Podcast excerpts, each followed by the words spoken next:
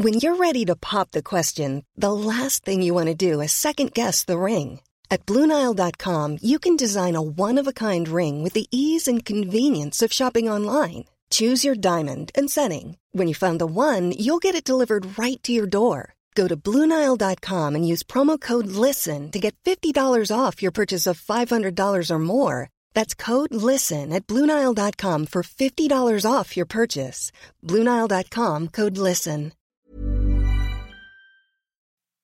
De famille, des podcasts produits et réalisés par Magic Maman. Bah, la maison, le tri, le recyclage, on peut dire que c'est la base. Aujourd'hui, plus personne ne peut dire qu'il ne fait pas le tri. D'ailleurs, les petits l'apprennent dès la crèche. On leur apprend à trier et à recycler les déchets. En revanche, réduire les déchets, les emballages plastiques, ça, ça demande plus d'efforts au quotidien et c'est pas forcément plus évident. Pauline, que l'on vient d'entendre, est maman d'une petite Éléonore de 3 ans et de Ruben, 7 ans. Quand on l'a interrogée sur ses habitudes en matière de déchets, elle confirme que le tri semble désormais bien ancré dans les mœurs. Sac jaune pour le carton, le papier, les plastiques, la bande de verre pour les bouteilles ou les bocaux et puis le reste des déchets non recyclables dans la poubelle classique. Ok, ça on maîtrise, mais en France, cela représente 580 kilos de déchets par an et par habitant, parmi lesquels plus d'un quart n'ont pas de seconde vie. Par ailleurs, le recyclage reste énergivore, même s'il permettrait d'éviter 22,5 millions de tonnes d'émissions de CO2 par an, d'après les chiffres de l'ADEME. Alors maintenant qu'on a pris le pli du tri, comment pourrions-nous réduire le nombre de déchets que nous produisons?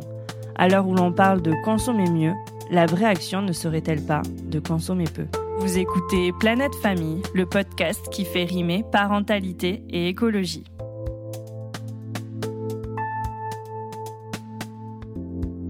Je suis Julie Caron et j'accueille aujourd'hui Jérémy Pichon. Jérémy est militant, il travaille depuis plus de 15 ans pour des ONG environnementales. Il est par ailleurs l'auteur des ouvrages Famille zéro déchet ou encore Famille en transition écologique. Bonjour Jérémy. Euh, je, suis, je suis ravie de vous avoir avec moi aujourd'hui. Ensemble, on va parler du tri, du recyclage et puis de votre expérience zéro déchet. D'après l'étude qu'on a menée, nous, avec Magic Maman, on a découvert que 87% des familles se prêtent régulièrement au tri et c'est d'ailleurs le geste éco-responsable qui semble le plus installé dans leur quotidien. C'est plutôt une bonne nouvelle, non? Euh, C'est une bonne nouvelle, c'est-à-dire que la prise de conscience a été faite sur les limites de, notre euh, planète et de notre système de consommation. Donc, euh, les gens ont enregistré que depuis 20 ans, il fallait trier, que c'était le message écologique, en faisant le tri, le recyclage, on était vraiment écolo. Mais est-ce que le recyclage est réellement la solution? Euh, Clairement, non. C'est-à-dire que euh, recycler euh, du plastique, recycler du verre, euh, tout ça va nécessiter beaucoup, beaucoup d'énergie, beaucoup d'eau, beaucoup de ressources. Et le recyclage n'est absolument pas écologique. J'aime bien prendre l'exemple du verre. Quand on va prendre une bouteille de vin, quand on l'a fini, elle est intacte, elle est en bon état. Et là, on va la mettre dans un bloc de tri qui va se, elle va se casser. Il y a des camions qui vont passer avec des gros euh, euh, moteurs au gasoil qui vont prendre tout ça, l'amener dans les centres de tri. Il va falloir les stocker, il va falloir les trier, donc euh ben, enlever les étiquettes, enlever les, euh, les couvercles. Donc ça, c'est des, des, tables de tri. Il faut des gens, il y avoir des détecteurs optiques pour le verre blanc, le verre de couleur. Tout ça nécessite beaucoup d'infrastructures, beaucoup d'énergie, de l'eau évidemment. Il va falloir refondre le verre, recouler des bouteilles, les retransporter pour les relivrer au viticulteur qui va remettre le même vin et le revendre au même endroit. Donc euh, voilà comment le recyclage génère beaucoup, beaucoup d'intrants et, d'extrants, coûte très cher aussi à la collectivité. Et finalement, est-ce qu'on pourrait pas consigner cette bouteille? Et les études de l'ADEME euh, témoignent que cinq euh, utilisations de cette même bouteille-là sur un cycle de vie, on a économisé 60% de CO2, d'émissions de CO2. Donc voilà, le recyclage coûte très cher, coûte beaucoup d'énergie, mais absolument pas la panacée. ce qu'il faut, c'est réduire à la source c'est d'éviter de casser cette bouteille, d'éviter d'avoir des choses à recycler. Et pour ça, le zéro déchet, le zéro déchet, c'est plutôt intéressant. Il y a plein de bonnes solutions. Donc voilà, attention au recyclage. C'est un peu une fausse bonne solution mmh euh, qui, qui, qui n'est pas écologique malheureusement. Donc ouais, vous confirmez que donc le recyclage n'est pas sans conséquence et que le, la vraie problématique c'est notre quantité de déchets qui reste encore trop importante, c'est ça? Exactement. Moi, en faisant du zéro déchet, j'ai plus beaucoup de poubelles. Il me reste un bocal euh, par an euh, que je ne mets pas au recyclage. Donc, euh, j'utilise pas vraiment cette filière-là, un petit peu pour du carton, du papier que je peux avoir. mais cette filière-là, il faudrait qu'elle qu'elle soit que ce soit pas l'objectif de tout le monde de le développer, mais plutôt euh, allez, je vais dire, dans le but ultime, c'est d'avoir même plus rien à recycler au final. Ce serait le plus, le plus abouti. Bon, j'y crois pas du tout, mais euh, le but, c'est de réduire la source. Voilà. Plus on va réutiliser, mmh. réparer, plus on va réduire notre consommation et moins on aura de choses à recycler et moins d'énergie à utiliser. C'est un peu la politique des 4 R hein, dont on fait la promotion dans le zéro déchet. Vous pouvez nous l'expliquer, cette, euh, ces 4 R? Bien sûr, 4 R. Le premier, c'est réduire. Le deuxième, c'est euh, réutiliser, le réemploi. Le troisième, c'est la réparation. Et le quatrième, c'est le recyclage. Alors, vous voyez que le premier, euh, la première des solutions, c'est d'abord de réduire. On est 7 milliards d'individus sur Terre aujourd'hui. On a un système de production et de consommation qui n'est pas viable pour notre petite planète, qui est fini, qui est finalement ronde et petite et qui ne peut plus encaisser aujourd'hui nos émissions de CO2, nos émissions, nos pollutions, nos déchets dans l'océan le cycle de l'eau, etc. On est dans les limites physiques euh, de notre petite planète. C'est la première fois que l'histoire, dans l'histoire de l'humanité d'ailleurs, hein, on est confronté à, cette, à, cette, à ce problème-là. Euh, donc, euh, les quatre R, ben, ça va être d'abord de réduire, voilà, réduire, réduire, consommer beaucoup moins. C'est pas pour ça qu'on sera moins heureux, hein, et c'est important de le dire, de consommer moins, de faire du réemploi, c'est-à-dire de d'allonger la durée de vie de produits qui existent déjà, d'acheter d'occasion, de réparer, de faire durer. Et puis, si vraiment euh, quand on a fait tout ça, il nous reste des choses qui sont cassées, qu'on veut réutiliser en termes de matière. à ce moment-là, oui, on peut parler de recyclage. Mais vous voyez que c'est le quatrième R qui arrive après. La première chose, ça va être la sobriété, la réduction et euh, les alternatives. Et il y en a plein. Hein, et on a une, très bonne qualité de vie, c'est important de le dire. Et justement, dans une autre problématique à propos des déchets que l'on produit, ça concerne le gaspillage alimentaire.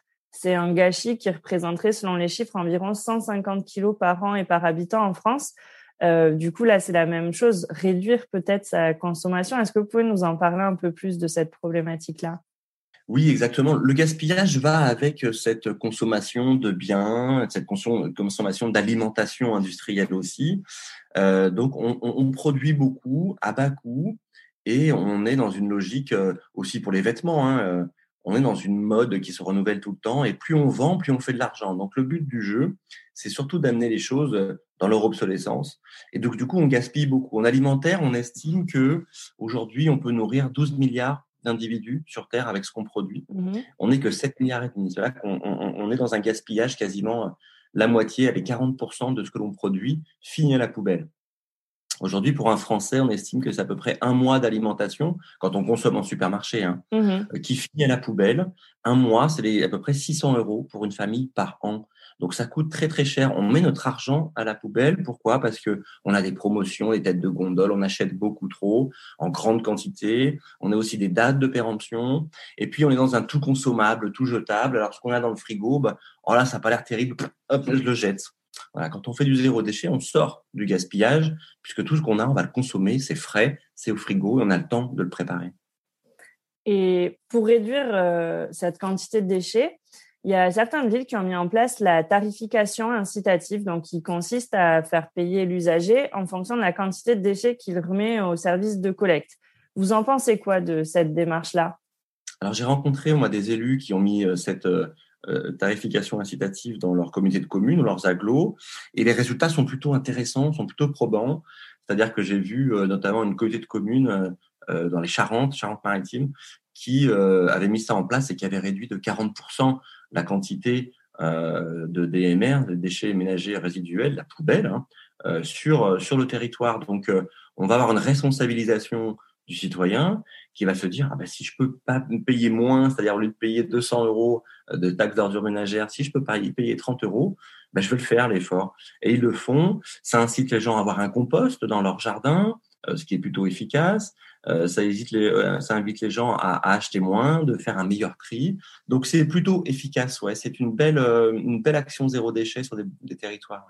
Du coup, vous, suite à tous ces constats, notamment celui qu'on jetait encore trop de déchets, euh, vous avez décidé un jour avec votre famille d'éventrer votre poubelle dans le jardin pour euh, mieux comprendre euh, ce qui se cachait dedans. Là, à ce moment-là, je crois qu'on est en 2014. Et donc, qu'est-ce que vous avez découvert? Alors, c'était le début de l'aventure. Hein, c'était le printemps 2014. à l'époque, je travaillais pour Surfrider Foundation, qui est une ONG de protection du littoral et, de l'océan, qui est dans le Pays Basque. Et donc, j'allais sur la plage ramasser, les déchets notamment en plastique, pour expliquer aux gens la pollution des océans et les limites de notre système de, croissance. Donc, euh, euh, et je rentrais chez moi et je mettais du plastique dans ma poubelle. Donc je me suis dit, il y a un problème, euh, je vais vite tomber dans la schizophrénie. comment ça se fait que moi, écolo, et, qui passe mon temps à passer le message, j'en ai quand même dans ma poubelle, même si je faisais attention, hein, je l'avais un peu moins. Donc, pris la poubelle, on l'a mis dans le jardin, on a regardé ce qu'il y avait dedans. Ce qu'on a appris en l'ouvrant, c'est qu'on était toujours rejoint quelque part par le système de consommation de masse et industrielle. Et à partir de là, on s'est dit, est-ce qu'on peut, on peut sortir de ce système-là, euh, notamment dans l'alimentation, puisqu'il faut savoir que la poubelle, deux tiers de notre poubelle, c'est l'alimentation.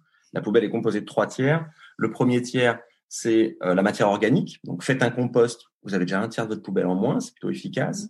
Le deuxième tiers, c'est l'agroalimentaire, donc tout l'emballage plastique, aluminium, les barquettes, etc. Et le troisième tiers, ben, c'est tous ces produits de consommation qu'on achète, tous ces biens d'équipement qu'on a à la maison et qui vont casser, arriver en fin de vie, comme un stylo, un jeu pour les enfants, une tasse, je ne sais quoi. Donc, euh, et le troisième tiers, ben, vous voyez qu'en faisant les quatre R, c'est-à-dire qu'en faisant du, du, du, pardon, du, du, réemploi, de la réparation et en réduisant ce qu'on achète, ben, on va agir sur ce troisième tiers euh, de la poubelle. Voilà, et on s'est lancé dans l'aventure en 2014 en se disant, OK, est-ce qu'on peut se passer de tout ça? Est-ce qu'on peut sortir un peu de ce système-là? Et la première année, on est passé une poubelle euh, en un mois. Deuxième année, on est passé une poubelle en six mois. Et la troisième année, on est passé en un bocal d'un litre pour quatre, pour un an. Donc euh, voilà, l'idée, c'est de dire que c'est possible à tous les gens qui nous écoutent. Euh, si vous souhaitez ben, réduire la quantité de poubelles, voire ne quasiment plus en avoir, c'est possible de le faire. Aujourd'hui, on peut, on a toutes les solutions. Euh, qui le permettent. Il suffit de décider et de s'engager. Bah, vous, donc, vous avez décidé de mener cette euh, incroyable expérience. Est-ce que vous, du coup, vous pouvez nous raconter un peu plus en détail comment vous avez mis ça en place dans votre quotidien avec votre famille, vos enfants, euh, quel âge ils avaient, et puis du coup, quel a été ce résultat? Comment au quotidien ça se concrétise ce zéro déchet?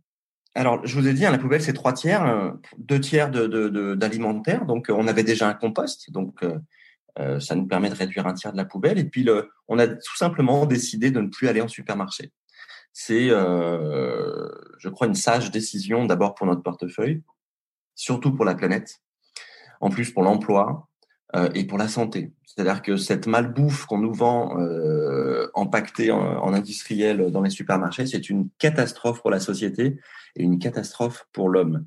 Donc, euh, nous, on s'est dit, OK, ben, on va euh, se faire un petit kit de course. On va prendre nos contenants. Alors, à l'époque, en 2014, on n'était pas nombreux, on était un peu les extraterrestres. Donc, on prenait nos bocaux, nos tupperwares, on mettait tout ça dans notre caddie, dans notre euh, panier en osier, et on va au marché. C'est le samedi matin chez nous. Et on va avoir notre primeur bio, euh, local au maximum, pas, à 100%, malheureusement c'est pas possible chez nous. Euh, et on va prendre nos fruits et légumes. Ensuite, on va chez notre fromager avec mon petit tupperware. J'arrive, elle me pèse le beurre, euh, elle fait la tare sur la balance, elle me pèse le beurre. Je prends 300-400 grammes de beurre, il est très bon à la motte, à la coupe, incroyable ce beurre. Elle me le met dedans, pareil pour mes petits fromages. Ensuite, je vais en face à une petite, la petite boucherie de mon amie Corinne. Euh, qui fait que des produits locaux des Landes. Alors évidemment, canard, euh, terrine, poulet, etc. Là, pour 30 euros, ben, je mets tout ça dans une petite tupperware. Et, et, puis j'ai le, la vrac mobile de, mon ami Léa qui est là. Donc avec mes petits sacs en tissu, ben, je vais prendre tout ce qui est épicerie, c'est-à-dire les pâtes, euh, euh la farine, le sucre, l'huile, les produits d'hygiène, etc. Et voilà pour à peu près 120 euros par semaine, entre 120 et 140 euros. Je fais mon marché et je réduis mon deuxième tiers de ma poubelle. Et au passage, ce qui est génial, c'est que je protège ma santé, c'est-à-dire que j'enlève ces sucres, ces sels et ces additifs. Je protège mon portefeuille. Vous voyez que c'est en dessous de ce que coûte un caddie moyen à un Français euh, chaque semaine, puisqu'on estime que c'est à peu près 140 euros, 145 euros, pardon, le prix d'un caddie moyen français en grande surface. Ensuite, je protège l'emploi local, c'est-à-dire que mon argent, je donne pas aux actionnaires de Carrefour qui sont en Suisse ou au Luxembourg, mais je donne mon argent aux producteurs locaux, à des commerçants locaux et des gens que je croise à la sortie de l'école avec qui je suis euh, concitoyen. Donc j'ai une action vraiment sur l'économie locale et ça c'est très très important. Et évidemment sur l'environnement puisque tous ces produits sont bio, locaux et ne sont pas suremballés, ne viennent pas du fin fond de la Turquie ou de la Chine. Donc euh, voyez que en, en faisant du zéro déchet, en essayant de d'enlever ce déchet-là, je me suis attaqué en fait au système. Je ne pensais pas au départ. Mais le déchet est le symptôme de notre système industriel mmh. de consommation délocalisé. Voilà, on est dedans dans cette globalisation depuis 40 ans qui fait beaucoup de mal. Et bien, en faisant du zéro déchet, ben, je relocalise et je vais vers des produits qui sont plus sains. Donc, c'est une vraie, euh, c'est un vrai acte de transition écologique que de faire du zéro déchet. Et pourtant, d'après l'étude qu'on a menée, il y a seulement 14% des, familles qui disent vouloir initier ce type de, démarche. Comment on peut expliquer cette réticence selon vous? Alors cette, euh, résistance au changement, moi je la, suis depuis plus de 20 ans. Dans toutes les ONG où j'ai travaillé, on, essaie d'évaluer ça, on essaie de, d'emmener les gens à, passer à l'acte. Euh, alors de, de manière plutôt fun, euh, comme on l'a fait avec zéro déchet, puisque c'est assez fun, on raconte plein de bêtises on a des dessins rigolos, etc. On essaye de, motiver les gens, de les séduire. Et on a des gens qui basculent, évidemment. On a un mouvement zéro déchet aujourd'hui qui est assez incroyable. Euh, les, gens basculent, mais euh, beaucoup résistent, résistent au changement parce que le changement, ça fait peur. Ça fait peur de changer ses habitudes, ça fait peur de changer son quotidien, ce qu'on appelle la fameuse zone de confort. C'est compliqué d'en sortir, on ne sait pas vers quoi on va. Et puis il faut mettre de l'énergie. On a tous des limites aujourd'hui dans nos vies tous les jours à mettre de l'énergie pour élever nos enfants, pour aller au travail, pour assumer tout ce qu'on a assumé, un divorce, une entreprise, euh, le chômage en ce moment. Donc, euh, on n'a pas envie de mettre l'énergie là-dessus, c'est pas euh, prioritaire, alors que ça devrait l'être puisque ça apporte beaucoup de choses qui améliorent notre quotidien. Donc, voilà, cette résistance au changement, elle est que bah, c'est pas simple tout ça, de, de, se concentrer, de dire je vais faire ça.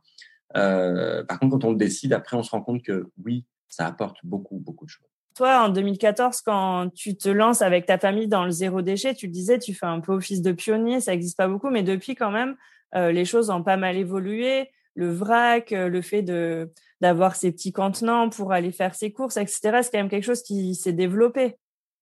Oui, complètement. C'est-à-dire qu'en 2014, effectivement, on n'était pas nombreux. Il y avait Bea Johnson qui avait sorti son bouquin quelques mois avant nous. Euh, et puis, et puis il y avait l'association qui était anciennement CNID, c'est la Centre national d'information sur les déchets, euh, qui est devenu Zéro Waste France, à peu près à cette époque-là. Et puis nous, voilà. Donc on était euh, complètement au balbutiement du mouvement. Il n'y avait pas de magasin de vrac en France. Il y en avait un, je crois, à Bordeaux, à la recharge, et puis un à Paris qui s'ouvrait le Day Day, le premier dans le 18e, je crois. Rosen qui avait ouvert ça.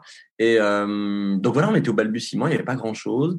Et puis là, ben, on se rend compte qu'en allez, en 5-6 ans, c'est devenu un mouvement international. Il y a plein de collectifs, d'associations. Euh, les comités de communes et les agglos ont repris tout ça dans leur thème de prévention des déchets, dans la gestion des déchets sur les communes. Euh, et les magasins de vrac, je crois qu'il y en a 350 euh, en 6 ans. Donc c'est juste euh, dingue. Donc nous, on est complètement dépassé par tout ça. C'est plus une mode, c'est un mouvement de fond. Et moi, je me suis toujours battu en ce sens-là pour que ça reste de la transition écologique et pas de la croissance verte ou du saupoudrage euh, de communication. Et on a bien fait de tenir d'ailleurs parce que euh, ça, ça s'est resté comme ça. Donc, euh, donc je suis très très content et j'espère que, bah, que, ça va s'imposer comme mode de vie et que qu'on mangera encore mieux, qu'on développera les circuits courts encore plus. Mais on va y arriver, ouais. Bah, en tout cas, en t'écoutant, c'est vrai qu'on a envie de s'y mettre, au moins d'essayer d'installer voilà des nouvelles habitudes, peut-être. En tant que parent euh, et dans une famille, par quoi on commence pour mettre ça en place le plus simplement possible? Alors, ce que je disais, hein, il y a une décision qui est facile, c'est le compost. C'est-à-dire que c'est un tiers de notre poubelle, un tiers de nos déchets ménagers, qu'on emmène quand même, en, ce qui est assez fou, hein, mais on l'emmène à l'incinération. On brûle des déchets organiques, verts. Euh, ou à, l'enfouissement, qui va produire beaucoup de méthane, c'est une catastrophe, qu'il faut récolter. Enfin, dans les zones d'enfouissement, c'est c'est pas adapté, quoi. Alors qu'on peut faire un compost chez soi. Alors, si on a une maison, on n'a pas d'excuse. Et puis, euh, si on est en immeuble ou en collectif, on peut s'organiser collectivement euh, pour le faire en bas d'immeuble. Les Comcom et les Aglos nous accompagnent pour ça maintenant aujourd'hui. Ils ont des missions pour ça. on peut le faire aussi dans le jardin, sur le balcon, dans la salle, dans la cuisine, avec un bokashi. Enfin, il y a plein de solutions. Si on veut le faire, on peut. Euh, et c'est un tiers de la poubelle. Donc, euh, c'est quand même la première décision la plus simple, la plus facile euh, et, et, la, plus, la plus efficace, en tout cas en termes de moyens. Et puis après, bah, c'est de commencer en se faisant plaisir. Voilà, si, si vous, c'est de faire vos cosmétiques bio, votre déo, votre dentifrice, si c'est de fabriquer des petites choses à la couture en tissu, faire des sacs, etc., ben, il faut se faire plaisir, il faut y aller. et le but, c'est de commencer. Voilà. Dans l'écologie, il y a deux phases qui sont importantes. c'est la phase de prise de conscience. J'ai conscience du réchauffement climatique, j'ai conscience que mon mode de vie n'est pas adapté, et je passe à l'acte. Et c'est ce qui pêche le plus souvent, c'est le passage à l'acte. Donc, ce qu'il faut, c'est commencer. Commencer. Et une fois qu'on a démarré, ben, on s'arrête pas. On ne revient pas en arrière. Tous les gens qui font le zéro déchet me disent, mais moi, je ne reviendrai jamais en arrière. J'ai gagné tellement en qualité de vie que je vais pas retourner chez Lidl acheter des tomates dans un euh, filet en plastoc. Donc voilà, ce qu'il faut, c'est démarrer. Et après, c'est un engrenage. C'est une amélioration continue. Une fois qu'on a démarré, ben, on évolue, on avance. Ça prend du temps. Ça nous a pris trois ans hein, pour arriver au bocal alors qu'on était déjà engagé. Donc voilà, il faut être patient, patient, indulgent avec soi-même, indulgent avec les autres. Mais voilà, plus on fera ces petites choses-là, et plus elles deviendront grandes. Et justement, on y revient à ce fameux bocal qui est resté après trois années de zéro déchet. Euh, Qu'est-ce qu'on pouvait retrouver à l'intérieur? Quels sont les voilà les impondérables, ceux que tu n'as pas pu enlever de, de votre poubelle? Ben, tout ce qui euh, aujourd'hui arrive dans ma vie euh, sans que je l'ai vraiment choisi. Alors, je parle des plastiques, par exemple, le petit blister du journal municipal qui arrive dans la boîte aux lettres, le petit puzzle qu'on achète avec les enfants et on n'avait pas vu, mais les pièces sont dans un sac plastique dedans. Et pourtant, on a essayé de faire gaffe, de prendre du Made in France éco-labellisé. Bref, euh, tout ça, ça arrive dans votre vie à un moment donné. Donc, il y en a toujours qui arrivent. Euh, et puis voilà, quand on se dépanne, la dernière fois j'ai acheté une ampoule et je me retrouve avec un emballage plastique, j'avais pas le choix, donc il fallait quand même que j'éclaire ma maison. Euh, voilà. Et puis surtout, il reste dans ce bocal tous ces produits pour lesquels j'ai pas de solution collective. La société ne me propose pas de solution. Dans l'offre, euh, j'ai pas pas de solution. Je parle par exemple de la pharmacie. Quand on achète un médicament, on achète une petite plaquette euh, aluminium plastique qui ne se recycle pas. hein. Tout ça, ça va être euh, incinéré ou enfoui parce qu'on n'a pas des petits lutins ou des fées qui sont au centre de tri et qui vont séparer les matières. Donc ça, c'est une perte de matière, ce qu'on appelle la dispersion, et qui est très très importante hein, dans notre cycle de recyclage. Allez, si on recycle peut-être, euh, je sais pas, on est peut-être à 20% des plastiques aujourd'hui, 80% des plastiques, on ne les recycle pas, c'est une catastrophe. Donc, euh, et ce qui n'est pas circulaire, je passe au passage, mais le plastique se recycle qu'une fois. Donc, euh, on se retrouve avec un petit bocal où il reste bah, voilà, toutes ces petites choses-là euh, pour lesquelles j'ai pas de solution encore. Et, j'espère en avoir euh, dans le futur, mais pour l'instant, c'est pas le cas. Temps qu'on ait des pharmacies en vrac, c'est pas arrivé. hein. Mhm. Bah, du coup, c'est bien parce que pour finir, j'aime bien rappeler que voilà, nous, on n'est pas du tout là pour revenir culpabiliser qui que ce soit. On voit bien quand c'est difficile, enfin, personne n'est irréprochable. On a tous des efforts encore à fournir ou des bonnes habitudes à prendre pour euh, améliorer tout ça. Euh, vous montrez bien avec votre expérience qu'il y a certaines habitudes qui peuvent être faciles à prendre. Donc, pour finir, quel message tu aurais envie de passer aux personnes qui nous écoutent et qui s'interrogent sur toutes ces questions-là, justement? Il faut pas en avoir peur, d'accord Et il faut pas le prendre comme euh, c'est pas moi, c'est pour les autres. En fait, on est tous citoyens de cette belle planète. Ce que le, le pape, alors je suis pas catho, hein, mais j'aimais bien ce que le pape avait dit, pape François a dit, euh, c'est notre maison commune. Effectivement, c'est notre maison commune. Il faut que collectivement, on soit un peu responsable et qu'on essaye d'en prendre soin. Euh, L'état de la planète aujourd'hui et des ressources est catastrophique. Je pèse mes mots. C'est une cata d'ici la fin du siècle, ce vers quoi on a. Moi, j'ai des enfants, j'ai absolument pas envie de leur léguer euh, ce monde-là, euh, encore moins avec ce qu'on vit depuis euh, un an dans une société profondément injuste et inégalitaire. Donc, j'ai envie d'agir pour tout ça. Et le zéro déchet, bah, c'est une belle entrée puisque euh, on va encourager une autre économie. On va encourager euh, une sobriété alimentaire, une sobriété dans la consommation. Et je vous assure que euh, ça ramène du sens dans nos vies, ça ramène de la qualité de vie, euh, tout ce dont on a besoin aujourd'hui, qu'on a perdu avec nos, sociétés industrielles et du travail euh, tel qu'on le vit aujourd'hui. Donc, euh, c'est pas une fatalité tout ça. C'est pas une fatalité. On est nous acteurs citoyens à notre niveau, dans notre famille, dans notre commune, dans nos collectifs. Et quand les 70 millions de personnes en France qui habitent en France euh, seront sur la même longueur d'onde, en tout cas dans l'action, on pourra vivre une autre société. Hein. On a le choix de s'organiser autrement et ça commence par moi. Eh ben, sur ces belles paroles, on va se quitter. Merci Jérémy pour cet échange. Je pense que tout le monde aura appris euh, pas mal de d'informations suite à, à cette discussion. Donc merci encore merci. pour ta présence et tes mots. Merci. À bientôt. Au revoir. Merci à tous d'avoir écouté cet épisode. J'espère que cet échange vous a donné des clés pour réfléchir, vous interroger, mettre des choses en place à la maison. Pour nous soutenir, n'hésitez pas à partager ce podcast avec vos proches et à nous laisser vos commentaires. Sur ce, je vous laisse découvrir le reste des épisodes tout aussi passionnants de Planète Famille. À très vite.